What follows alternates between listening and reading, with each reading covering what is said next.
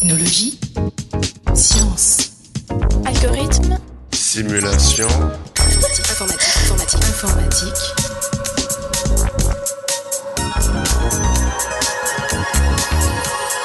Tech- tech- Technologie. Chers auditeurs, bienvenue dans ce 65e épisode du podcast Interstice. Savez-vous que si vous avez un smartphone, ce dernier est activement profilé, sans doute à votre insu, à des fins publicitaires? Aujourd'hui, nous allons parler des traces numériques de nos smartphones et de vie privée. Pour nous éclairer sur ces questions, nous recevons Vincent Roca, chercheur au centre INRIA de Grenoble-Rhône-Alpes et membre de l'équipe Privatix. Vincent Roca, bonjour. Bonjour. Vous vous intéressez à l'analyse des risques en termes de vie privée liés à l'usage des smartphones. Une question qu'on peut se poser, c'est pourquoi ces problèmes de confidentialité des données n'ont-ils pas été traités en amont?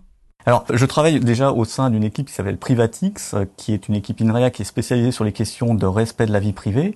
Donc, nous avons identifié en fait assez tôt euh, la, la question des accès et de l'exploitation des données personnelles comme étant euh, quelque chose de central pour euh, nos, nos smartphones, parce qu'on se rend compte rapidement lorsqu'on s'intéresse à la question que le modèle économique sous-jacent repose pour une grande part justement sur la captation de données à, à caractère personnel.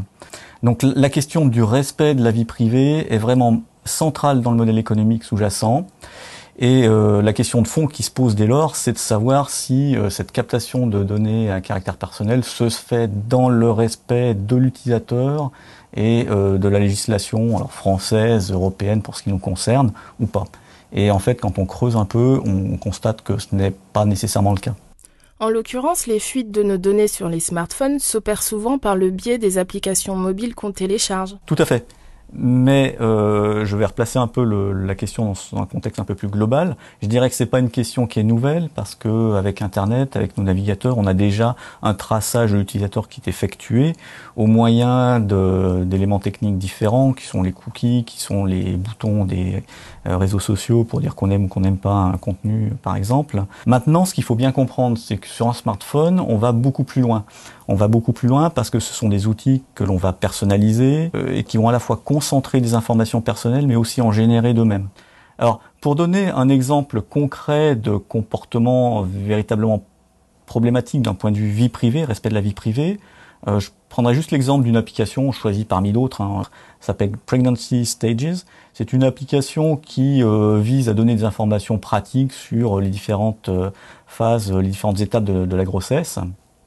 Voilà. Donc on a étudié cette application et euh, sur notre téléphone Android qui a été modifié euh, de façon à savoir ce qu'il se passait véritablement. Et donc on a vu que en quelques dizaines de secondes, l'application avait accédé à la liste de toutes les applications en cours d'exécution sur mon téléphone et a transmis cette liste à une société euh, active dans le domaine de la publicité en ligne. Cette application a également accédé à ma localisation géographique en moins d'une minute, a transmis le tout à la même société, AirPush. Là encore, ça n'a aucun rapport avec la finalité euh, de, l'application. Elle a aussi capté un identifiant euh, technique stable qui s'appelle l'Android ID, parce que je suis sur Android en l'occurrence, qui va euh, marquer, identifier mon téléphone de façon unique pendant toute sa vie, pendant toute sa durée, et cet identifiant va permettre ensuite de me tracer au long terme. Et puis, euh, au passage, euh, l'application a également euh, récupéré l'identifiant du pays dans lequel euh, j'ai mon contrat avec mon opérateur de téléphonie mobile via ma carte SIM et l'a transmis également à, une société tierce. Voilà. Donc, ce qui ressort, c'est clairement l'objectif euh, de cette application n'est pas seulement de me fournir des, informations sur les étapes de la grossesse, mais c'est vraiment de capter un maximum d'informations personnelles de façon à pouvoir ensuite créer un profil. Et euh, l'éditeur qui était euh, qui édite cette application, on édite une quarantaine et je parierais que la plupart ont le même type de comportement. Cela signifierait en gros que l'éditeur récolterait des informations et les revendrait à d'autres éditeurs? Oui, tout à fait. Donc c'est un modèle économique qui pourrait être respectable s'il était fait de façon convenable, euh, conforme à la législation, en informant en particulier les utilisateurs. Mais ce que l'on constate dans les faits, c'est que euh, la collecte est faite de façon tout à fait différente, très massive. Il faut voir que certains acteurs du domaine sont capables chaque jour de collecter des informations issues de plusieurs milliards de sessions applicatives de par le monde. La collecte est parfois disproportionnée aussi au, regard du service qui est rendu par l'application. L'utilisateur n'est pas nécessairement informé et en aucun cas on n'a obtenu son consentement libre et éclairé, comme on dit dans le domaine. Donc il y a véritablement un problème de fond, euh, non pas dans le modèle économique, mais dans la façon dont son modèle économique est mis en œuvre.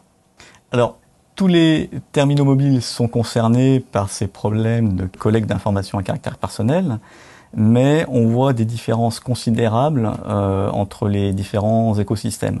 Alors nous menons depuis maintenant trois ans un travail dans le cadre d'un projet commun INRACNIL qui s'appelle Mobilityx.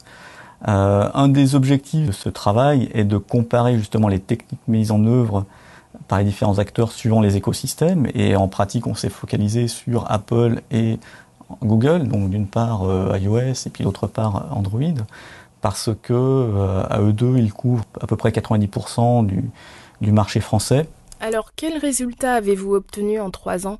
Quelles solutions proposez-vous? Alors, ce qu'il faut bien comprendre, c'est que même après euh, trois ans de travail, on n'a pas de solution de miracle. On n'a pas de logiciel que l'on pourrait installer sur tous les téléphones euh, du marché et qui résoudrait miraculeusement tous les problèmes de captation de vie privée, de données à caractère personnel que l'on peut que l'on peut observer. Alors, pour essayer d'améliorer la situation, je pense qu'il faut pouvoir exposer au grand jour les pratiques. C'est important, à un double titre. Déjà, il faut que euh, les différents acteurs se sachent observer. Voilà ce qu'on appelle en anglais tracking the trackers. Donc, euh, tracer ceux qui nous tracent. C'est vraiment un point essentiel parce que les, acteurs, les sociétés qui sont actives dans le domaine sont très sensibles à leur réputation. C'est quelque chose d'important pour elles. Et donc c'est un levier euh, qui peut euh, et qui a déjà fait évoluer bien souvent la situation dans le bon sens. Donc ensuite, il est important de comprendre que les agences de protection de données ont aussi besoin de données brutes, et je pense en particulier à la CNIL, la Commission nationale informatique et liberté. Et les logiciels que nous avons développés dans le cadre du projet Mobilityx permettent de savoir euh, comment se comportent ces outils, ces smartphones qui ont envahi notre quotidien. Et qui cachent donc beaucoup de choses. Alors le point euh, essentiel qu'il faut bien comprendre, c'est que la société qui édite le système d'exploitation a une responsabilité énorme parce que c'est elle qui va définir les règles du jeu. Et ces règles du jeu ensuite devront être euh, suivies par tous les acteurs du domaine. Donc les sociétés qui fournissent, qui développent des applications, qui les mettent à disposition, les sociétés qui derrière proposent des bibliothèques qui vont permettre de capter des informations personnelles et de profiler les utilisateurs, de façon ensuite à pouvoir proposer de la publicité ciblée, mais aussi les sociétés qui vont euh, gérer des marchés d'applications, etc., etc. Et là, on voit clairement des différences entre Apple et Google.